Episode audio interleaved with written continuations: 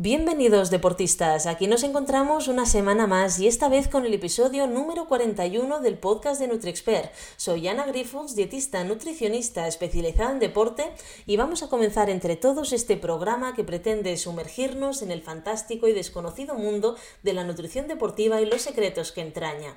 Hoy vamos a hablar sobre un tipo de carreras que está en auge y cada vez nos gustan más. Son las carreras por etapas y para ello cuento con mi amiga Jess Bunet, que también es entrenadora y compartimos muchos pupilos juntos.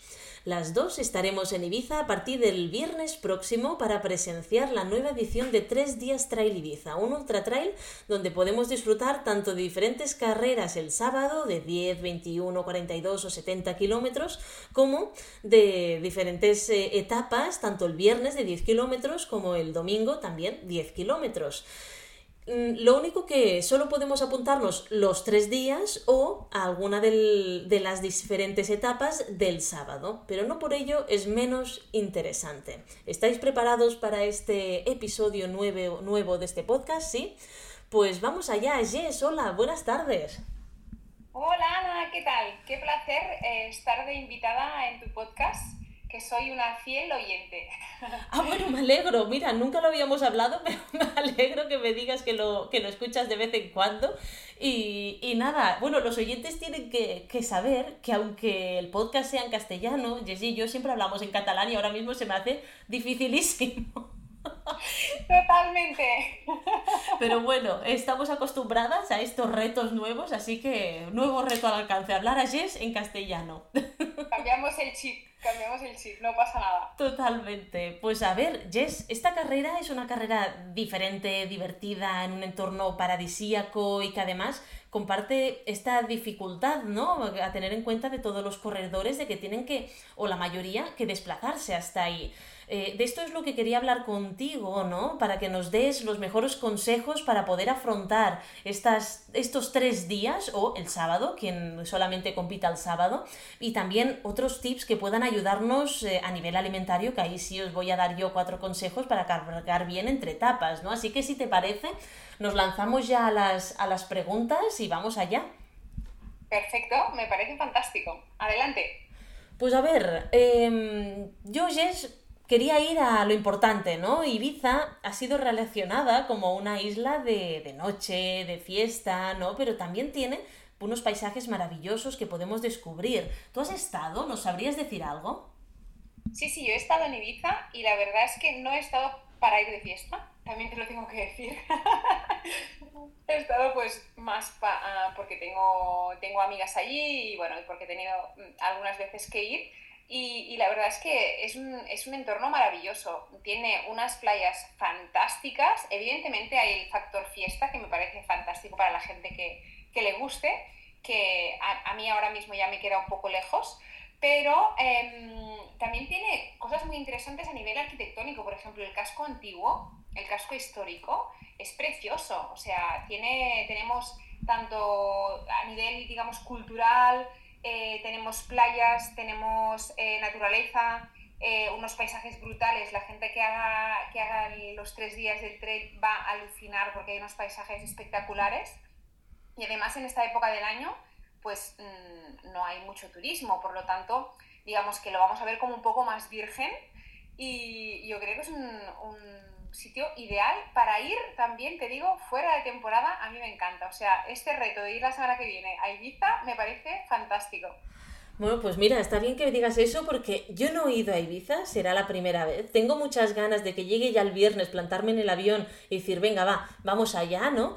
Pero sí que es verdad lo que dices, que si yo fuera a Ibiza no sería precisamente a ir de fiesta, creo que eso, al menos a mí, pues no es algo que me guste, pero cuando me dijeron, porque a veces lo relacionas solo con eso, ¿no? Con la fiesta que hay, las casitas blancas, los vestidos blanquitos, ¿no? Pero cuando me dijeron que los paisajes eran tan bonitos y empecé a investigar sobre esta carrera y digo, ostras, pues creo que vamos a descubrir cosas, ¿no?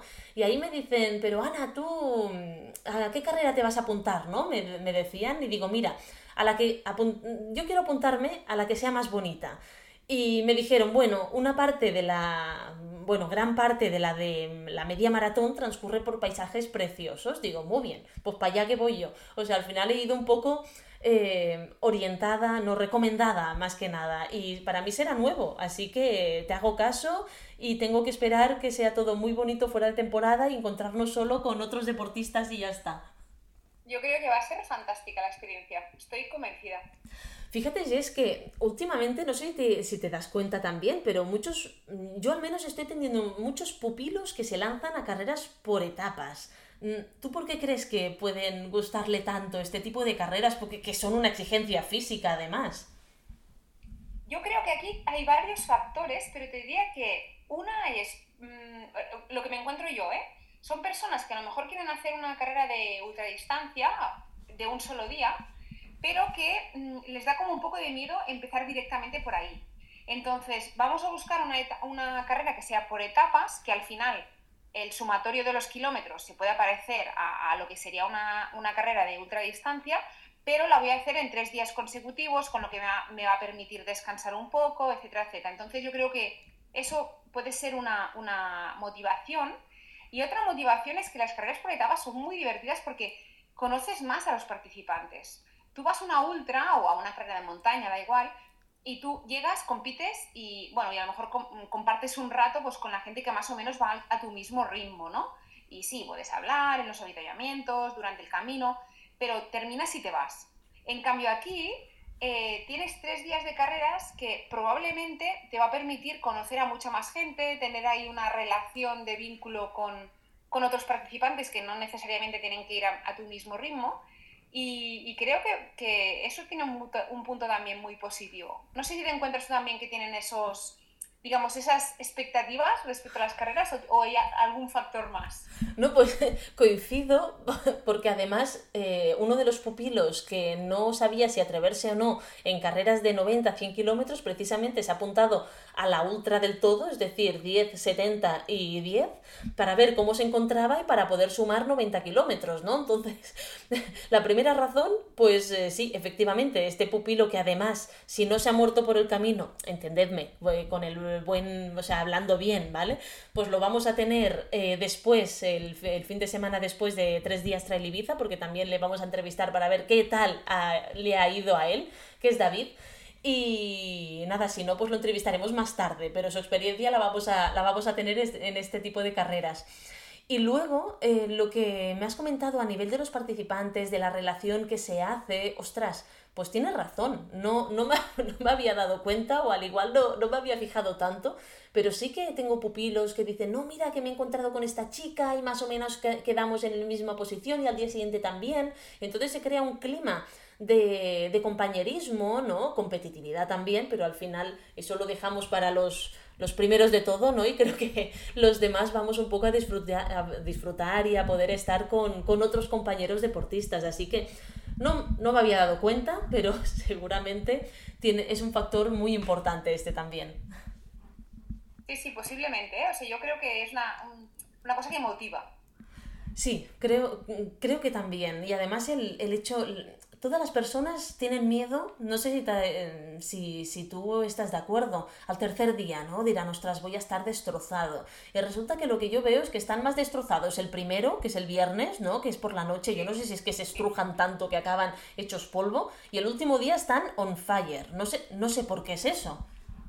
Totalmente. Bueno, yo creo que en esta carrera, mm, precisamente que el último día sea un 10K, ayuda que realmente le puedas dar ahí un poquito más de, más de caña, ¿no? Que si el último día te ponen a lo mejor un maratón o 30 kilómetros, pues la cosa ya varía. Pero un 10K el último día, mm, yo lo veo interesante. Veo ahí posibilidad de apretar bien. Sí, no, vamos, que se van a calentar el primer día y el último. Yo creo que el día que van a estar más destrozados será, pobrecicos, el, el sábado, sobre todo los que hagan distancias más largas. Porque nos cuesta, sabiendo que tenemos un ultra, pero si competimos en un 10K la tarde anterior, a muchos deportistas les cuesta decir, hey, que mañana voy a correr un maratón o 70 kilómetros y todos salen a fuego. Y digo, bueno, luego las agujetas ya veremos. Totalmente, sí, sí, sí. O sea, aquí eh, habrá que recuperar bien para poder competir el día siguiente. O sea, eso es fundamental porque aparte es viernes tarde-noche, pero es las 8 de la noche. Y el día siguiente, si tienes, si haces la otra, creo que, si no me equivoco, son las 6 de la mañana. Así que bueno, hay que gestionar bien ese descanso. Totalmente, porque bueno, esto es una de las cosas que, que, sabemos que es un problema, ¿no? En esta carrera, el hecho de la recuperación. Pero ¿hay alguna manera con el entreno que podamos gestionarlo mejor para estar más recuperados para el día siguiente o no? Mira, yo te diría aquí que hay varios factores. El primero es, uh, bueno, eh, entendemos que la gente, cuando, o sea, a, día de hoy, si está escuchando este podcast, eso ya lo tiene que tener clarísimo, es decir, saber cómo son las etapas y saber también eh, cuál es la más favorable para mí. Es decir, a mí que me va mejor, que tenga más desnivel, menos desnivel, que sea más técnica, que, sea eh, más larga, que sea más corta. O sea, eso lo tengo que tener claro. Por lo tanto, en función de eso, debo de haber elegido si voy a hacer, yo qué sé, la media el sábado o voy a hacer la ultra. ¿Vale? Entonces, ahí eso ya mm, tiene que ser un factor importante. Luego, el ritmo de las carreras lo tenemos que haber entrenado. Es decir, eh, si yo salgo, lo que decíamos ahora, a fuego el primer 10 y el día siguiente tengo una ultra, bueno, puede ser que mis isquios sufran un poco, ¿vale? Entonces, es importante ah, como haber entrenado ese ritmo, eh, saber cómo lo voy a gestionar y para eso también es muy importante eh, haber intentado hacer como una reproducción de la prueba, es decir, tres semanas antes, cuatro semanas antes, eso sirve para otras ocasiones ya, ¿eh? ¿eh? hacer unos tres días seguidos, pero por, ejemplo con un 50-60% del volumen total de la prueba, ¿vale? Entonces ahí ya veo cómo me siento, cómo recupera mi cuerpo, dónde noto que hay más fatiga muscular, ¿vale? Entonces eso yo creo que es muy importante. ¿Y cómo lo podemos entrenar eso? Pues podemos entrenar haciendo una reproducción de la prueba o puedo bien entrenar, por ejemplo, con, un entrenamiento cruzado. Por ejemplo, el día 1 corro, el día 2 hago bici y cuando termino de la bici, que las piernas están ya fatigadas, entonces salgo a correr 20-30 minutos a un ritmo ya un poco interesante y el día siguiente vuelvo a correr, ¿vale? Así tengo los tres días, no me he cargado tanto a nivel de, digamos, de, de impacto, y me puede servir también para ver cómo responde mi cuerpo. O sea, al final yo lo que necesito saber es qué pasa cuando yo le doy exigencia a mi cuerpo durante tres días siguientes, durante tres días seguidos, ¿vale? Y aquí también hay un trabajo mental. O sea, yo no me puedo plantar ahí y decir, bueno, esto todo es fantástico y tal. No, yo tengo que mentalizarme que cuando termine el día siguiente tengo que volver a competir. Por lo tanto, hay un trabajo mental de motivación. Y el último día, evidentemente, aquí son 10 kilómetros, puedo darlo todo estupendamente. Y otra cosa muy importante es que tengo que descansar, y ahí entras tú, Ana, alimentarme bien. O sea, yo no puedo terminar de correr y decir, venga, ya está, me voy a dormir y punto, porque es tarde. No, habrá que hacer una reposición de, de depósitos. Totalmente. Fíjate que has tocado los cuatro pilares que para mí son importantes, ¿no? El descanso, la cabeza, estar mentalmente preparados, el entrenamiento y luego la nutrición.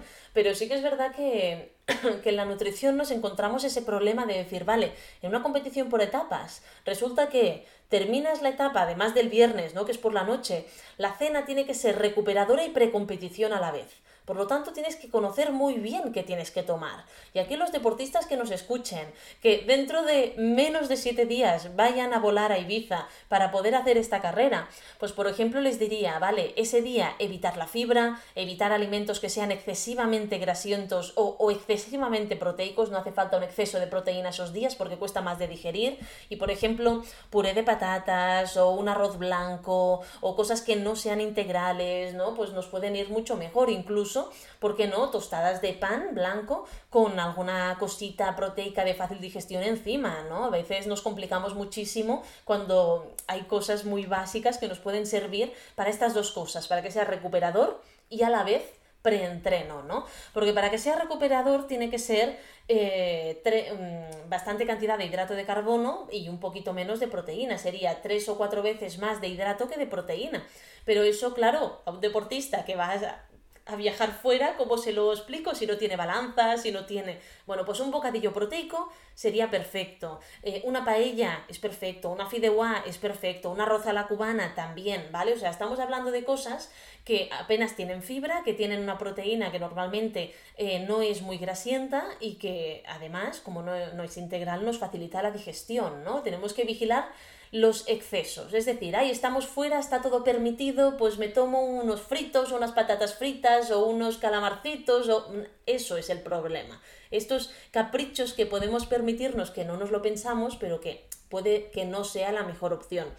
Yo siempre les digo que así como estos dos días primeros, el viernes y luego el sábado, son bastante peligrosos en la recuperación porque son preentrenos también, pero el que pueden, bueno, el que pueden disfrutar un poco es el último día, ¿no? Les pido siempre que los dos primeros aguanten y que luego ya al último recuperen y luego disfruten todo lo que quieran. Porque si no, puede ser, puede ser un drama y empezar una competición pues el sábado o el domingo, sobre todo, bueno, el sábado si tienes la ultra, pues aún puedes ir a un ritmo mucho más ligero, pero como compitas el domingo y te hayas pasado la noche anterior, pues un 10K que vas a fuego, pues al igual se me muere la personita por ahí, ¿no? Y acaba sufriendo bastante. Entonces, pues todo esto son cositas que se tienen que controlar y se tiene que ser muy consciente.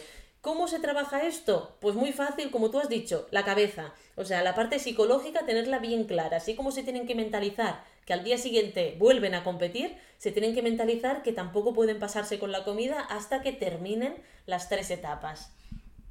Totalmente, totalmente de acuerdo, Ana. O sea, el, domingo después del 10K, que hagan lo que quieran, entre comillas, ¿eh? pero me refiero que ahí se puede disfrutar, igual que el domingo dices, tienes un 10K, pues no reserves nada a nivel de entrenamiento. Es decir, has llegado hasta aquí, pues el 10K, a lo que se pueda, al final, em, si quieres sacar el, el máximo rendimiento, pues bueno, a ver cómo está el cuerpo, ¿no? Pero, pero hasta ahí hay que guardar un poco. Total, totalmente. ¿Tú, tú Jess, en, en, los chicos que participan en este tipo de carreras o si hay alguno que vaya a tres días Trail Ibiza, ¿tú les recomiendas en todas las etapas una activación o un, em, un calentamiento antes de las etapas? Sí, siempre. De hecho, te diría, por ejemplo, en esta, para mí es importante, o sea, un 10K, eh, a ver, las personas que vayan a competir un 10K puede ser muy rápido, ¿no? Aunque haya unos 300 y pico de desnivel positivo, da igual, pero también hay, está en negativo, es decir, que la bajada vas a tirar fuerte, trabajo excéntrico, eh, habrá daño muscular, ¿vale? Entonces, para mí es importante que cuando termines la carrera, no es termino el 10K y me voy ya a cenar o lo que sea, no. Termino el 10K y hago un enfriamiento, es decir, ruedo un poquito suave, hago unos ejercicios de movilidad articular, ¿vale? No un estiramiento en sí como estiramiento estático, sino una, más bien una movilidad, ¿no? Como para facilitar al músculo esa recuperación. Y el día siguiente, por la mañana, lo mismo, porque me voy a levantar y probablemente voy a tener las piernas un poco agarrotadas. Entonces, es importante hacer, pues eso, lo mismo, una buena movilidad, rodar un poquito, aunque vayáis a hacer, hacer los 70 kilómetros, da igual hay que calentar un poco. Es verdad que en los 70 pues tendréis tiempo de empezar más tranquilamente e ir aumentando el ritmo, pero está bien moverse un poquito antes para activar eh, bien toda la musculatura y que el cuerpo sepa que, oye, necesitamos otra vez eh, entrar en, el modo competición. Para mí es importante, sobre todo eso, o sea, el, el viernes por la noche, no parar de correr y decir, vale, ya, hasta mañana, no, rodar 10 minutitos aunque sea y un poco de movilidad, porque esto te va a salvar que mañana las piernas estén un poco mejor. Vale, está clarísimo, vale, entonces lo hacemos, pero incluso el viernes, claro, el viernes competimos por la noche, entonces también, también, ¿eh?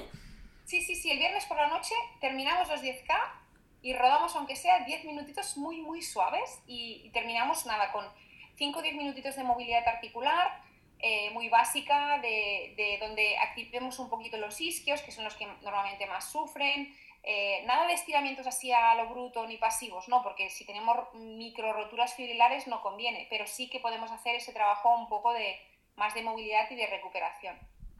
Perfecto. Yo, yo, Jess, como sé que tú has puesto, tienes muchos vídeos, ¿no? De este tipo de, activación en Instagram, voy a poner en el copy del podcast para que los eh, oyentes puedan, puedan ir a tu perfil, ¿vale? Eh, conocerte y que puedan ver qué tipo de ejercicios de movilidad o de precalentamiento o al contrario, de, de relajación después de la competición, pues acostumbras a, a, a recomendar, ¿te parece? Me parece perfecto y aparte también hemos colgado algunos en, en, el, en el, Instagram de los tres días de Trail así que pues, tienen material de sobras. Totalmente. Sí, cierto, cierto, que yo también he hecho vídeos, que al final ya me olvido de todo. Yo creo que hacemos tantas cosas que nos olvidamos de la mitad de lo que hacemos. Totalmente.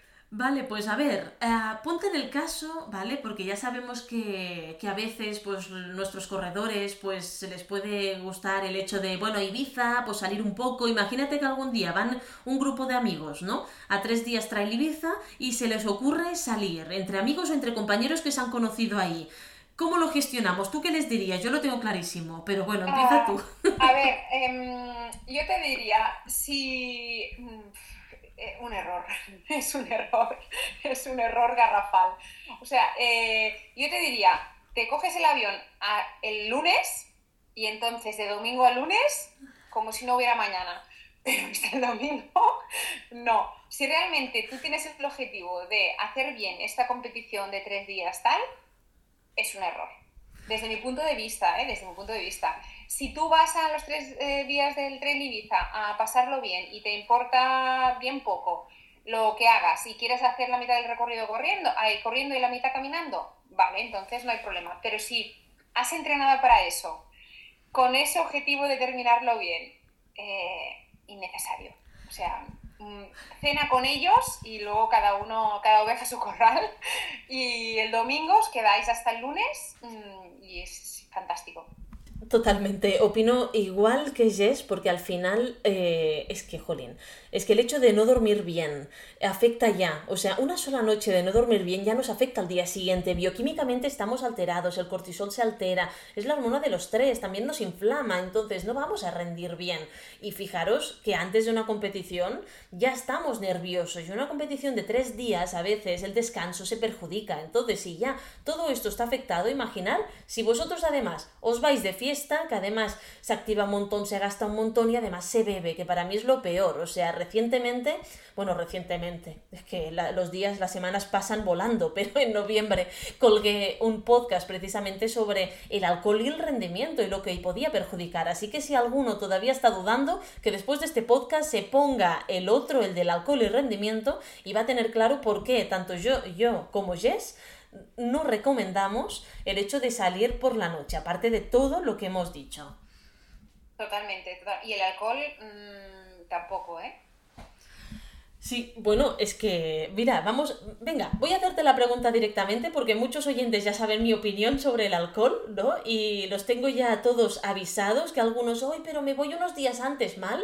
¿Mal? Tú ves justo para la carrera y quédate unos días después no me vayas unos días antes, que entonces me jodes a mí el tema de la recuperación y de todo, que el alcohol se... que no, que no, que es muy malo. Pues entonces, para mí, bueno, les tengo súper avisados, ¿no? Pero, ¿qué opinas tú? Va, suéltate, da rienda suelta a la imaginación. O sea, a mí, yo creo que en este país, entre comillas, tenemos un problema y es que es una cosa normalizada, es decir, beber alcohol, ah, ¿qué quieres para beber? Ah, no bebes alcohol. No, no bebo alcohol, es que no es necesario beber alcohol. Lo siento, soy muy radical con eso, ¿eh? Pero no bebo alcohol porque, primero, no me aporta nada. Yo me lo puedo pasar bien sin tomar alcohol, es que no necesito tomar alcohol para eso. Y aparte, hay motivos suficientes como para saber que es perjudicial para nuestra salud. Calorías innecesarias, eso ya mm, lo sabemos. Nos aporta deshidratación, o sea, deshidrata. Eh, leí un artículo hace poco que eh, el alcohol con más, o sea, las bebidas con más de un 4% de alcohol producen, o sea, más, ah, más producción de orina y por lo tanto más deshidratación y por lo tanto recuperar la hidratación es mucho más difícil.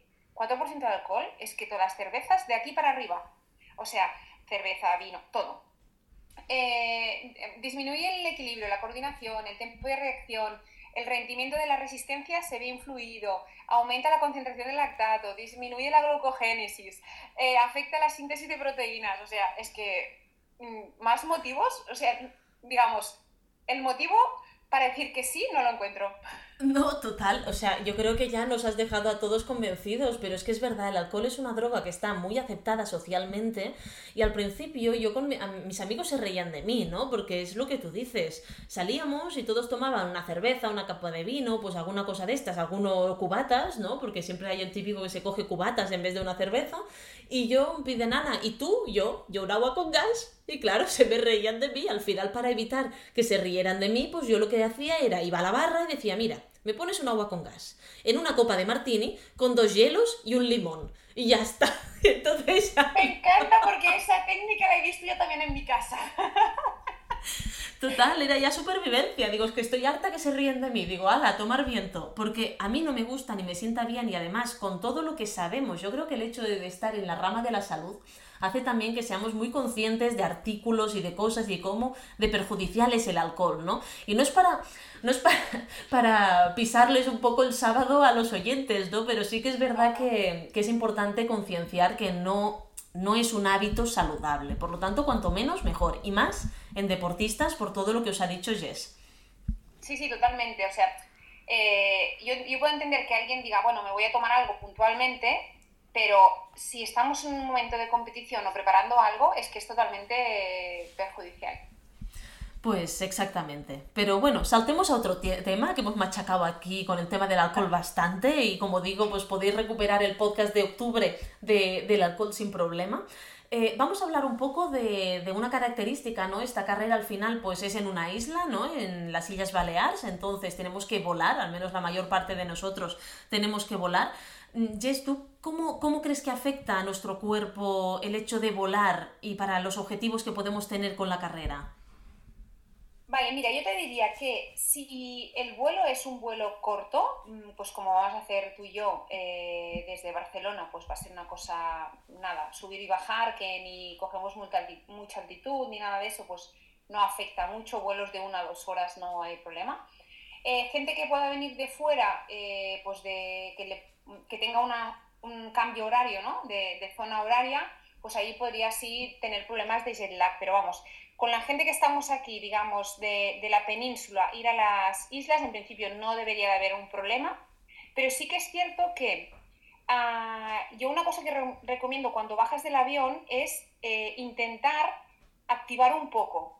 Es decir, eh, si has estado sentado pues 20-30 minutos, pues a lo mejor con un paseo es suficiente, pero si has estado sentado en el avión dos horas, em, es mejor, eh, desde mi punto de vista, pues intentar activar un poco, aunque sea con una movilidad articular, con unos 20 minutos de rodaje eh, o con salir a caminar un poco para, para, movilizar un poco el cuerpo. Y luego también aquí, Ana, nos puedes ayudar tú con el tema de la deshidratación, porque el, el porcentaje de humedad que hay en los aviones es muy bajo, suele ser de un 20%, y muchas veces no bebemos y creo tú me corregirás, que creo que es importante beber cuando vamos en, en los aviones. Sí, además juntamos el hecho de que lo que tú has dicho, un porcentaje de humedad muy bajito, el hecho del aire acondicionado y todo esto hace que nos deshidratemos, pero además que nos quitan el agua, ¿no? Entonces, a veces es tan cara el agua del aeropuerto que, que no lo compramos, decimos, bueno, por este viaje tan corto no hace falta. Yo os voy a dar un consejo y es que si tú lo compras, compras el agua en cualquiera de los establecimientos, de, bueno, de restaurantes que hay, ¿vale? Es bastante cara, pero si vas a las máquinas expendedoras por dos euros puedes encontrar un botellín de medio litro. Entonces yo siempre, cuando voy al aeropuerto, entro no voy a restaurantes a comprar el agua, creo que es un robo, o sea, esto tendrían que mirárselo, pero sí que voy a la máquina expendedora del aeropuerto y ahí me saco el botellín de medio litro. ¿Por qué? Para evitar esto, porque luego siempre, te, siempre estás más tiempo del que quieres en el avión. Si fuera media hora, dices, venga, Barcelona, Ibiza, media hora, ya está, y fuera entrar, subir y bajar, perfecto. Pero estás mucho más tiempo, ¿vale? Mm. Entonces es, es, es bueno, sería ideal poder tener esta botellita de agua para ir bebiendo y luego cuando bajemos, pues, eh, bueno, ir al baño si lo necesitáis, pero seguir bebiendo, ¿no? Hidratándonos, ¿vale? No hasta el punto de pasarnos y que cada dos por tres tengamos que ir al baño, pero sí que si tenemos sed, que es el mecanismo principal para ver si nosotros estamos deshidratados, que no nos aguantemos la sed. ¿No? Entonces esto para mí es muy importante. Lo que tú has dicho, es al final este, este trayecto en avión será corto, pero sí que es verdad que hay gente que pueda venir de más lejos, ¿no? De que en vez de Barcelona, pues que venga de Galicia o de Portugal o de las Canarias, ¿no? Que al final es más tiempo de vuelo y esto todavía lo tendrán que tener más en cuenta. Sí, totalmente. Y si me permites un, un tip, Ana, yo siempre eh, voy con una, una botella vacía no de, o sea, como un bidón, siempre entro con un bidón. Si tú te dejan entrar un bidón, siempre que no haya agua dentro. Y siempre lo lleno en las fuentes, que no en el baño, ¿vale? El agua del baño de los aeropuertos normalmente no es potable, o sea, no es potable. Puedes tener algún sustillo.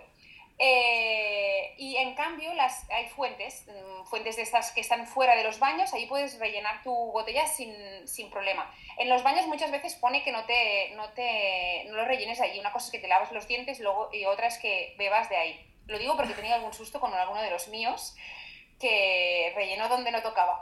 Pero, pero que, que, es, una, es una buena herramienta para llevarte pues, medio litro de agua o lo que sea y normalmente estas fuentes tampoco tienen un sabor muy desagradable, el agua. También es cierto que el agua embotellada te ahorras cualquier susto, ¿eh? pero si no, yo siempre me voy con mi, mi botella. No, está perfecto, Jess, porque suerte que este podcast no se puede ver la cara, porque he abierto la boca de par en par, porque no lo había ni pensado. Digo, oh, Dios mío, digo, es muy buena idea, no lo había pensado. Gracias. Creo que nos va a ayudar. Vale, pues a ver, em, no tenemos que olvidar que esta carrera empieza el viernes y termina el domingo, ¿vale? Eh, sí que es verdad que habrá quien vuele antes, pero habrá muchas personas que volemos el mismo viernes, ¿no? Y regresemos el mismo domingo. Tú que, claro, eh, tenemos los tiempos muy justos. Tú a nivel de recuperación, activación, descanso, ¿qué recomendación les harías a estas personas?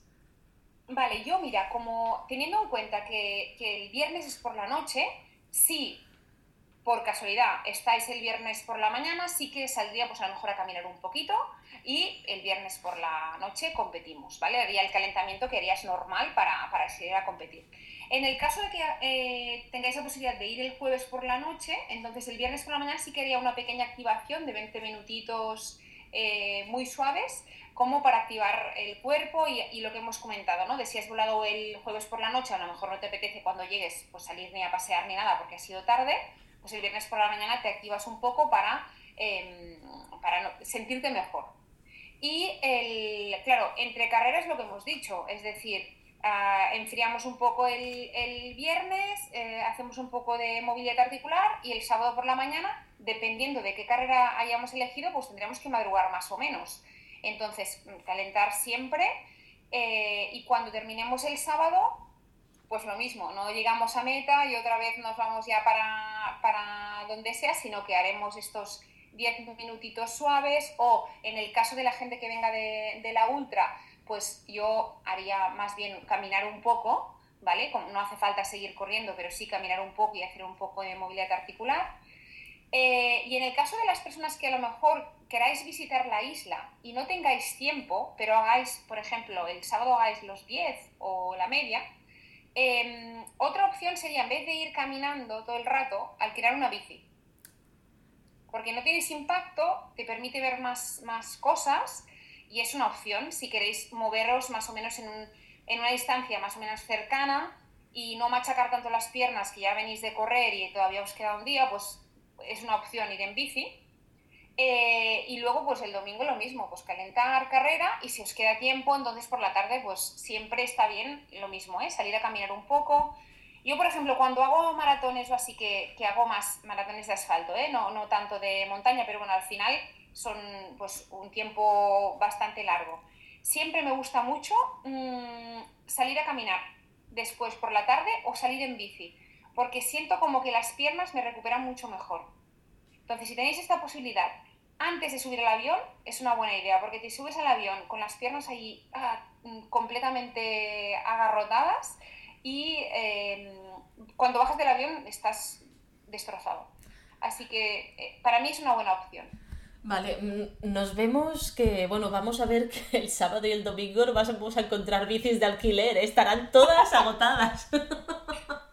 Es una buena opción porque así te, bueno, te ahorras estar caminando y, cansar más las piernas, ¿no? Al final la bici, hombre, a ver si hay alguna subidita, sí, vale, pero tampoco, o sea, paseillo, 20 minutos, media hora, una hora como mucho, pero que te permita ver más cosas que las que verías caminando.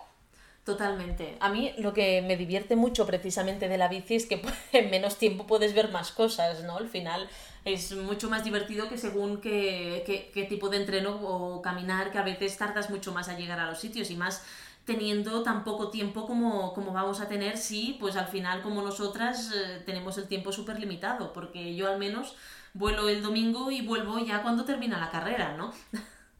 Sí, sí, sí, totalmente, igual, yo igual, o sea que, bueno, es, es apretado, pero bueno, se intentará disfrutar al máximo. Uy, tan, sí, sí, esto no, no tenemos ninguna duda. Y Jess, eh, claro, hay otros deportistas que no van a hacer las tres etapas, pero van a hacer alguna de las diferentes distancias del sábado, ¿no? Como si fuera una única competición. Mm, ¿Tú qué recomendación les darías?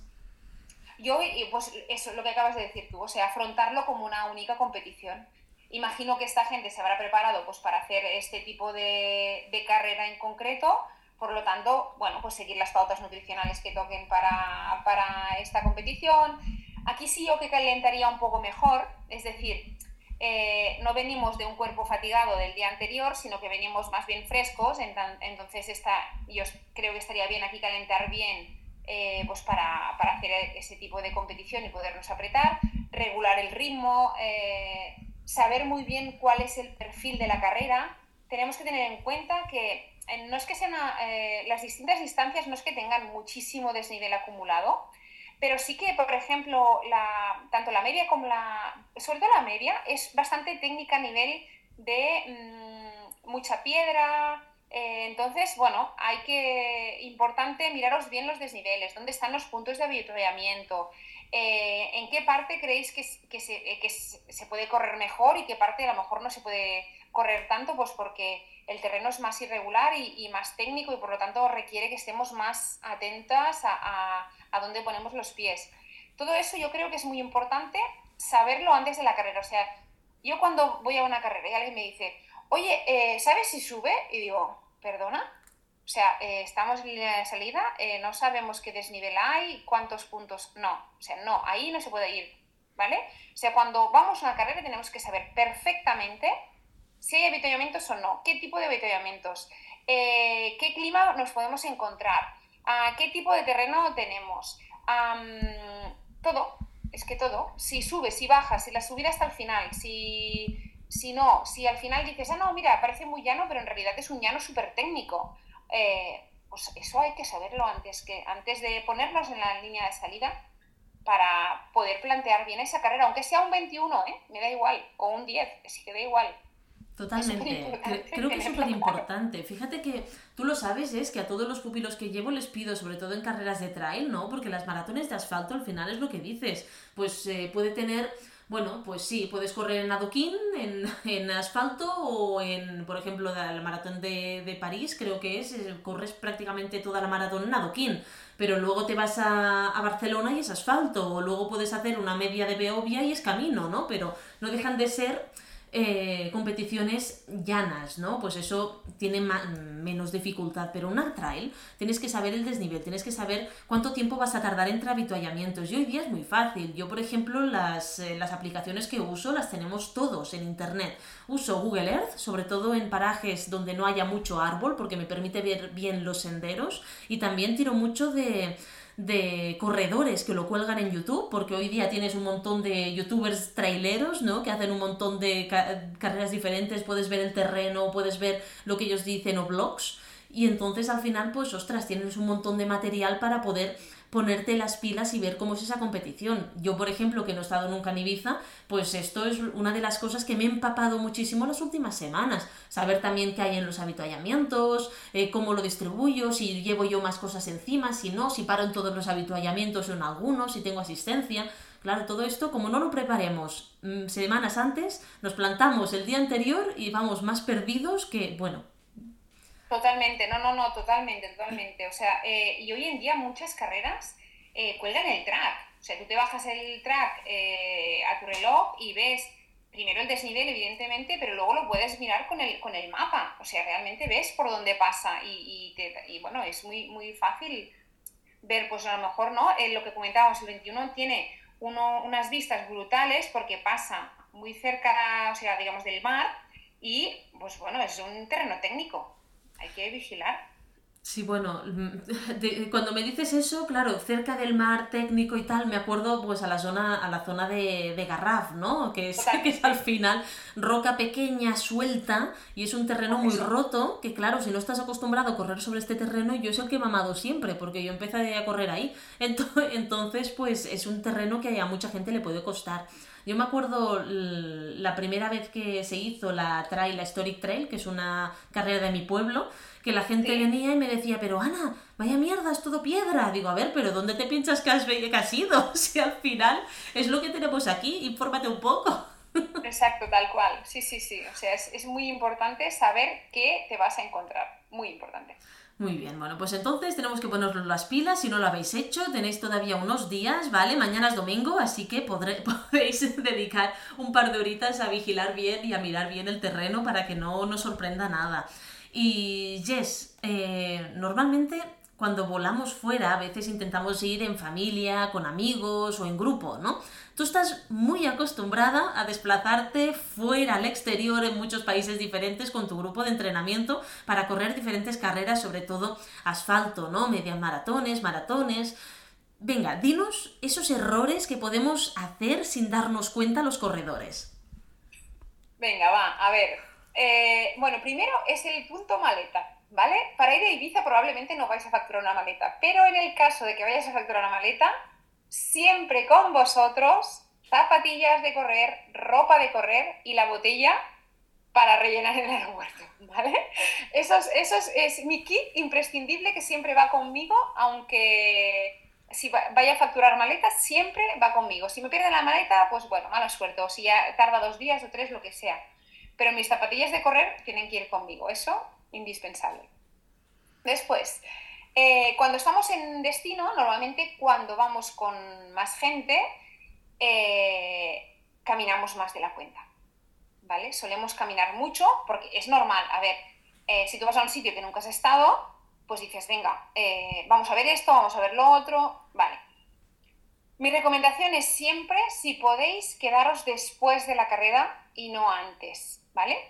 A ver, aquí estamos hablando Ibiza, tampoco es que sea enorme, pero hay muchas cosas que hacer, ver, podéis alquilar un coche, podéis ir caminando, mil cosas, ¿vale? Entonces, mm, regulamos un poco eh, el nivel de fatiga extra, ¿vale? Porque luego nos vienen mm, tres etapas y hay que intentar descansar un poco. Entonces, relacionado con esto, descansar bien, ¿vale? No, no siempre es fácil descansar bien cuando no duermes en tu cama, etcétera, etcétera pero hay que tener... Ah, es muy fácil decir, venga, va, nos quedamos, cenamos, tal, nos quedamos charlando, alargamos, alargamos, alargamos, se hace tarde y el día siguiente hay que eh, madrugar. Así que yo recomiendo que mm, intentéis eh, poner un, como un, vale, cenamos, pero luego cada uno en su habitación, descansáis un poco, leéis lo que queráis, pero más en ambiente ya más relajado que os ayude a poder, a poder descansar. Y luego hay otra cosa que eso a Diana te va a fascinar, que es comer lo que me dé la gana. ¿Vale? O sea, em, voy y como lo que sea. Y ahora te, te, dejo que nos expliques eso, pero antes no me quiero olvidar una cosa. Para mí es muy importante el día anterior dejarlo todo preparado. Es decir, qué calcetines voy a usar, qué ropa interior, qué camiseta, qué todo. Los geles, el agua, todo preparado. No dejéis nada a la improvisación y más un día de tres carreras. Es decir, yo el viernes tengo preparado el viernes, cuando llego, o incluso yo soy bastante friki, lo tendría preparado todo el viernes, lo de las tres carreras, pero en el caso de que no seáis tan frikis como yo, que lo entendería perfectamente, pues cuando lleguéis el viernes a, a, vuestra habitación, tenéis que dejar preparado eh, todo lo que necesitéis para el sábado. Y cuando lleguéis el sábado, todo lo necesitéis para el domingo. O sea, no esperéis a levantaros y decir, bueno, hoy me voy a... No, de hecho, previamente yo me había hecho una lista en mi casa de decir, el viernes me voy a poner esto y necesito esto, el sábado esto y el domingo esto. ¿Vale? Es muy importante porque a veces es eso, ¿no? Que llegamos tarde porque estamos con el resto de gente que viene con nosotros y tal. Y yo, la solución es esta, tener la listita, dejarlo todo preparado y así seguro que no nos olvidamos de nada, ¿no? Es, estoy en la salida, ostras, se me ha olvidado el gel. Pues no, esto no puede pasar. Totalmente. Es que no podemos estar más, más de acuerdo, Jess. Además, el tema de lo de la maleta, lo digo muchas veces, que siempre se lleve encima lo imprescindible para correr, porque no es la primera vez. O sea, recuerdo eh, una vez en Patagonia a Pau Capell que le perdieron todo y tenía que competir. Y pero claro, él está patrocinado por North Face, pues ahí había una tienda North Face, le hicieron llegar material nuevo, pero no todos tenemos esa suerte. Entonces al final pues tenemos que buscar un poquito esas estrategias y en maleta de cabina o, y que no nos la lleven abajo y si no dentro de la mochilita, porque yo no llevo bolso, que veo muchas chicas con la mochila de, con la maleta de cabina y luego bolso, no, el bolso si quieres dentro de la maleta, lleva una mochilita y lo imprescindible ahí, para, porque si te lo pierden al menos tú puedas hacer eso, eso es, es, algo básico. Y luego la comida. Cuando vais en grupo os perdéis, o sea, es, es algo entre los postres que no somos capaces de decir, no, esto no. Además, cuando vas en grupo parece como que hagas un feo, ¿no? Todo el mundo se pide un pastel. Bueno, pues tú no, tú fruta o macedonia. Pero no te me tomes un pastel el día anterior a una competición. Espérate, ya te lo tomarás luego y te tomas los de los tres días si quieres, cuando termines. Pero, pero controlemos muy bien las grasas, los fritos, porque al final vamos de restaurante, no controlamos las grasas, normalmente suelen haber mucho más, usan más aceites para que todo sea más palatable, ¿no? Que sea mejor y al final la, bueno, la calidad de todo esto pues no es lo mejor. Las grasas también de, de ciertos alimentos pues pueden afectarnos negativamente, tener digestiones súper pesadas. ¿Y cuántos de nosotros después de comer de restaurante, uno que no conocemos además, al día siguiente todavía estamos llenos? Claro, ¿cómo vamos a hacer bien un 10K o una, mm, la distancia que sea cuando, cuando estamos todavía con la barriga llena, ¿no? Se dice que antes de competición tenemos que llegar con la barriga vacía, el desayuno digerido, la cena por supuesto, ¿no? Porque si no luego nos entra el flato, nos molesta, nos da punzadas, tenemos que ir al baño tropocientas veces en la carrera, creo que no es necesario. Entonces, para, para mí, a veces el hecho de ir en familia, amigos o grupo puede suponer que te hagan hacer unas cosas, ¿no? Por, por, miedo a quedar mal, que al igual tú no harías. Y esto yo siempre soy muy tajante, digo, a ver, digo, vamos a ver, ¿a ti qué te interesa? ¿Quedar bien con los amigos o quedar bien en la carrera? Digo, es que al final vienes aquí por competir, no por, no por nada más. Pero bueno, es, es difícil, Jess, la verdad que es difícil, pero cada vez estamos más concienciados. Yo cuando voy en grupo con mis pupilos, te digo que, em, bueno, normalmente si es fin de semana, pues tampoco tienes muchas, digamos, muchas variedades de comidas y tal, ¿no? Que vamos más al lío y ya está. Pero muchas veces no tenemos la opción de, de cenar en el hotel, o sea, tenemos que ir a un restaurante. Entonces yo siempre reservo restaurante para todos. Intento que sea un menú cerrado donde no haya dulces en, de postres eh, y que la bebida sea, pues eso, agua o agua con gas a quien le guste y siempre intentamos eso, una, algo para compartir, que sea pues una ensalada, algo con verduras, verduras a la brasa, ensaladas, algo así. Y eh, luego, pues la, la, parte que tiene más carbohidrato y proteína, ¿no? Pues ya sea un plato de pasta o de arroz o algo así. Y sin postre. Eh, cada uno que se coma su fruta, tal como no sé si lo hago no, Ana, pero, pero por si acaso, intento que por lo menos esa última antes de ir a la competición se haga bien. Sí, no, es importante, porque luego el deportista lo agradece, porque a veces mmm, lo haces más por una por obligación que por lo que tú querrías hacer. Y esto me doy cuenta, que a veces se sienten más presionados que otra cosa. Así que me parece genial que hagas estos menús cerrados con los chicos y seguro que les ahorras a más de uno más de un dolor de, de panza. Pero bueno, creo que hemos tratado todos los errores que se cometen y también cómo mejorarlos. Ahora solo queda que si necesitáis volverlo a escuchar, pues nada, tiráis un poco para atrás y volváis a escuchar esta parte. Y Jess, yo no sé si tú quieres añadir alguna cosita más de todo lo que hemos hablado.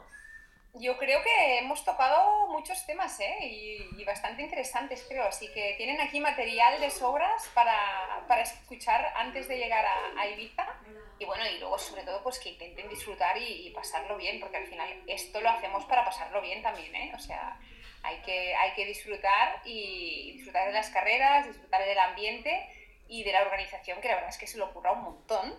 Y, bueno, proponer este tipo de carreras eh, en una isla ah, en diciembre y tal, pues bueno, es un trabajo de organización intentar buscar mucha gente y, creo que, que, bueno, que ya que vamos, vamos a disfrutarlo.